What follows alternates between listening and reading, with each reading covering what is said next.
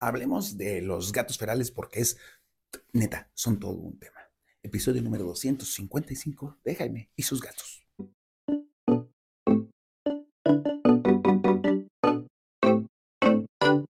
Hola, ¿qué tal? ¿Cómo están? Yo soy Jaime, soy un catover, un amante de los gatos y comparto mi vida con cinco maravillosos gatos, probablemente seis.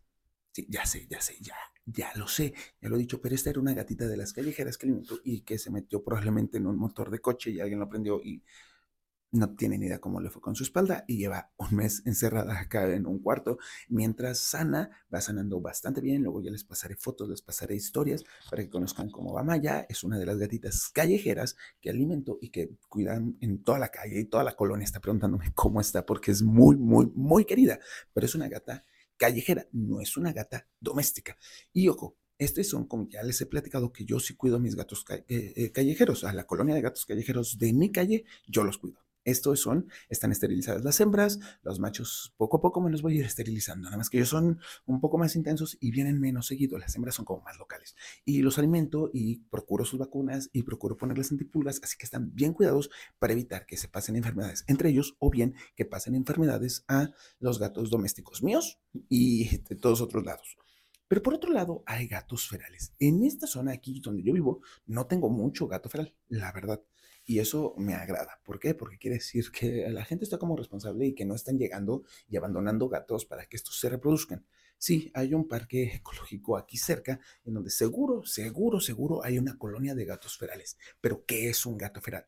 Un gato feral es un gatito que nació lejos del contacto humano y por lo tanto nos tiene miedo, no se adapta a las casas, no se adapta a la zona urbana en convivencia con humanos. Sí pueden andar por las zonas urbanas y todo, pero muy probablemente no los vamos a ver eh, porque se van a esconder de nosotros y eh, no son propensos a ser adoptados en su gran, gran, gran mayoría. Sí, todos los gatitos merecen tener un hogar, pero no todos los gatitos son candidatos a tener un hogar. Así que ellos son más felices en su libertad. Pero bueno, esto implica que estos son los gatos que pueden llegar a ser un riesgo. Ojo, son culpa nuestra, porque ¿cómo se convierte un, un, gato en un gato feral? Pues de entrada los abandonan, gatos domésticos abandonados o que se pierden o cosas por el estilo, y ellos tienen una gran capacidad de supervivencia y de reproducción, y sus hijos no están conviviendo con humanos. Así que esto es como primer nivel. Probablemente aprenden de los papás a convivir un poco con los humanos, pero después el segundo nivel, la segunda generación, sus papás ya no son tan fans de los humanos, por lo tanto esto ya tampoco, y así hasta que ya no son gatos que puedan ser adoptados, pero que sí tienen ciertas condiciones.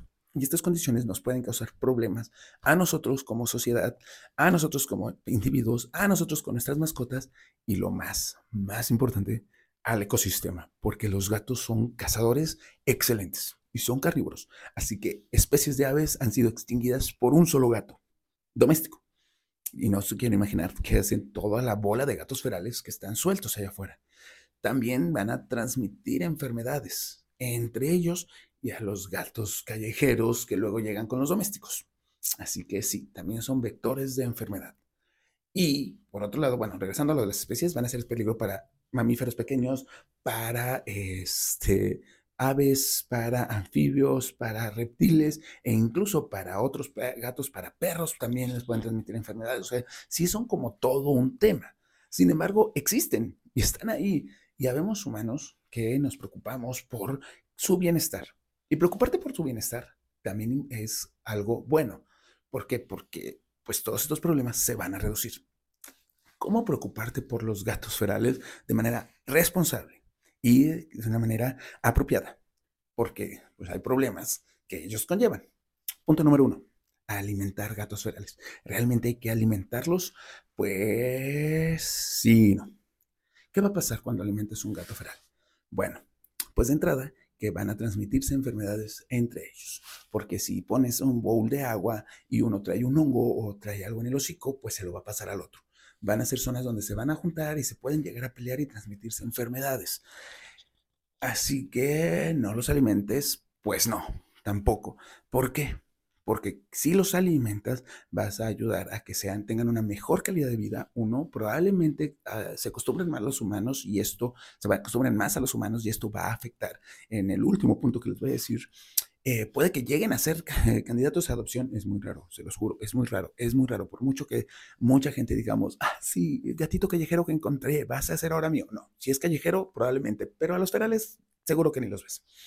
Eh, están más sanos, están bien nutridos, tienen más energía y tienen que cazar menos para alimentarse. Por lo tanto, reduces el impacto ecológico. Sí, ya sé, los gatos son cazadores eh, oportunistas, que si tienen la oportunidad van a cazar. Sí, pero si no tienen hambre van a cazar menos. Así que, pues este es un buen punto. Aunque también hay puntos negativos, aquí lo dejo a tu criterio. Va a tener en cuenta también que puede que tus vecinos se quejen por eso. Hay que hablar con tus vecinos acerca de las ventajas de, alimentar a estas colonias. Oye, pero ¿y las enfermedades qué onda? Mm, pues mira, los gatos ferales tienen una expectativa de vida de tres años. Así que tres años mal vividos o tres años un poco más sanos, hmm, no sé, tú decide.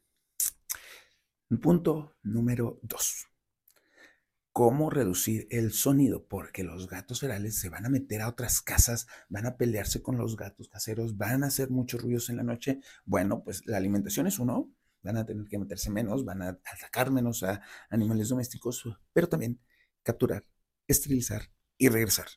Ser. Tienes que organizarte con vecinos, con colegas, con asociaciones para capturar, esterilizar y regresar a los gatos ferales a su ambiente. No son candidatos a ser caseros, es la verdad. O sea, esto lo he hecho énfasis una y otra y otra vez porque todo el mundo dice, ya, ya no voy a hacer también eso. Va. Listo, ya pasó. ¿Cómo vas a hacer esto? Bueno, pues de entrada tienes que encontrar asociaciones que hagan esto. ¿Por qué? Porque el hecho de atrapar a los gatos sí conlleva cierta técnica y ciertas herramientas. No todos los veterinarios lo hacen. Y no es porque el veterinario no sepa, no quiera o no pueda sino que son especializaciones, ¿no? Es como si le dijeras a un enfermero que haga una cirugía o a un doctor que, este, a un doctor, un, dentista que opere de la mano. O sea, sí son doctores, sí están en la línea, pero cada quien tiene su especialidad. Así que hay gente que se ha especializado en apoyar a los que cuidan a los gatos ferales. Y estas asociaciones tienen contactos para atrapar, que es con jaulas especiales, tienen cierta técnica, con veterinarios que saben manejar gatos ferales para con técnica especial para gatos ferales, porque estos gatos los tienes que operar y ese mismo día los tienes que soltar. Entonces, operas a los gatos y los regresas a su zona. No es así como que lo atrapé a tres kilómetros de aquí, lo traje, lo operé aquí y lo suelto aquí. No, regresas a donde lo atrapaste y ahí lo sueltas. Ese es su terreno, ese es su territorio, ahí es donde es feliz. ¿Y por qué es importante capturar, esterilizar y regresar? Bueno, porque una vez que los gatos están esterilizados, de entrada las hembras básico, ¿no? Menos gatitos nuevos. Sí, definitivamente. Eso es lo que se busca, que esas colonias se vayan reduciendo hasta que llegue un momento en que desaparezcan. No va a suceder mientras la gente siga abandonando mascotas, lo sé, lo sé, pero se va reduciendo, se van reduciendo y entonces el problema va desapareciendo naturalmente sin afectar a los individuos que ya están ahí y que ya están en esta situación.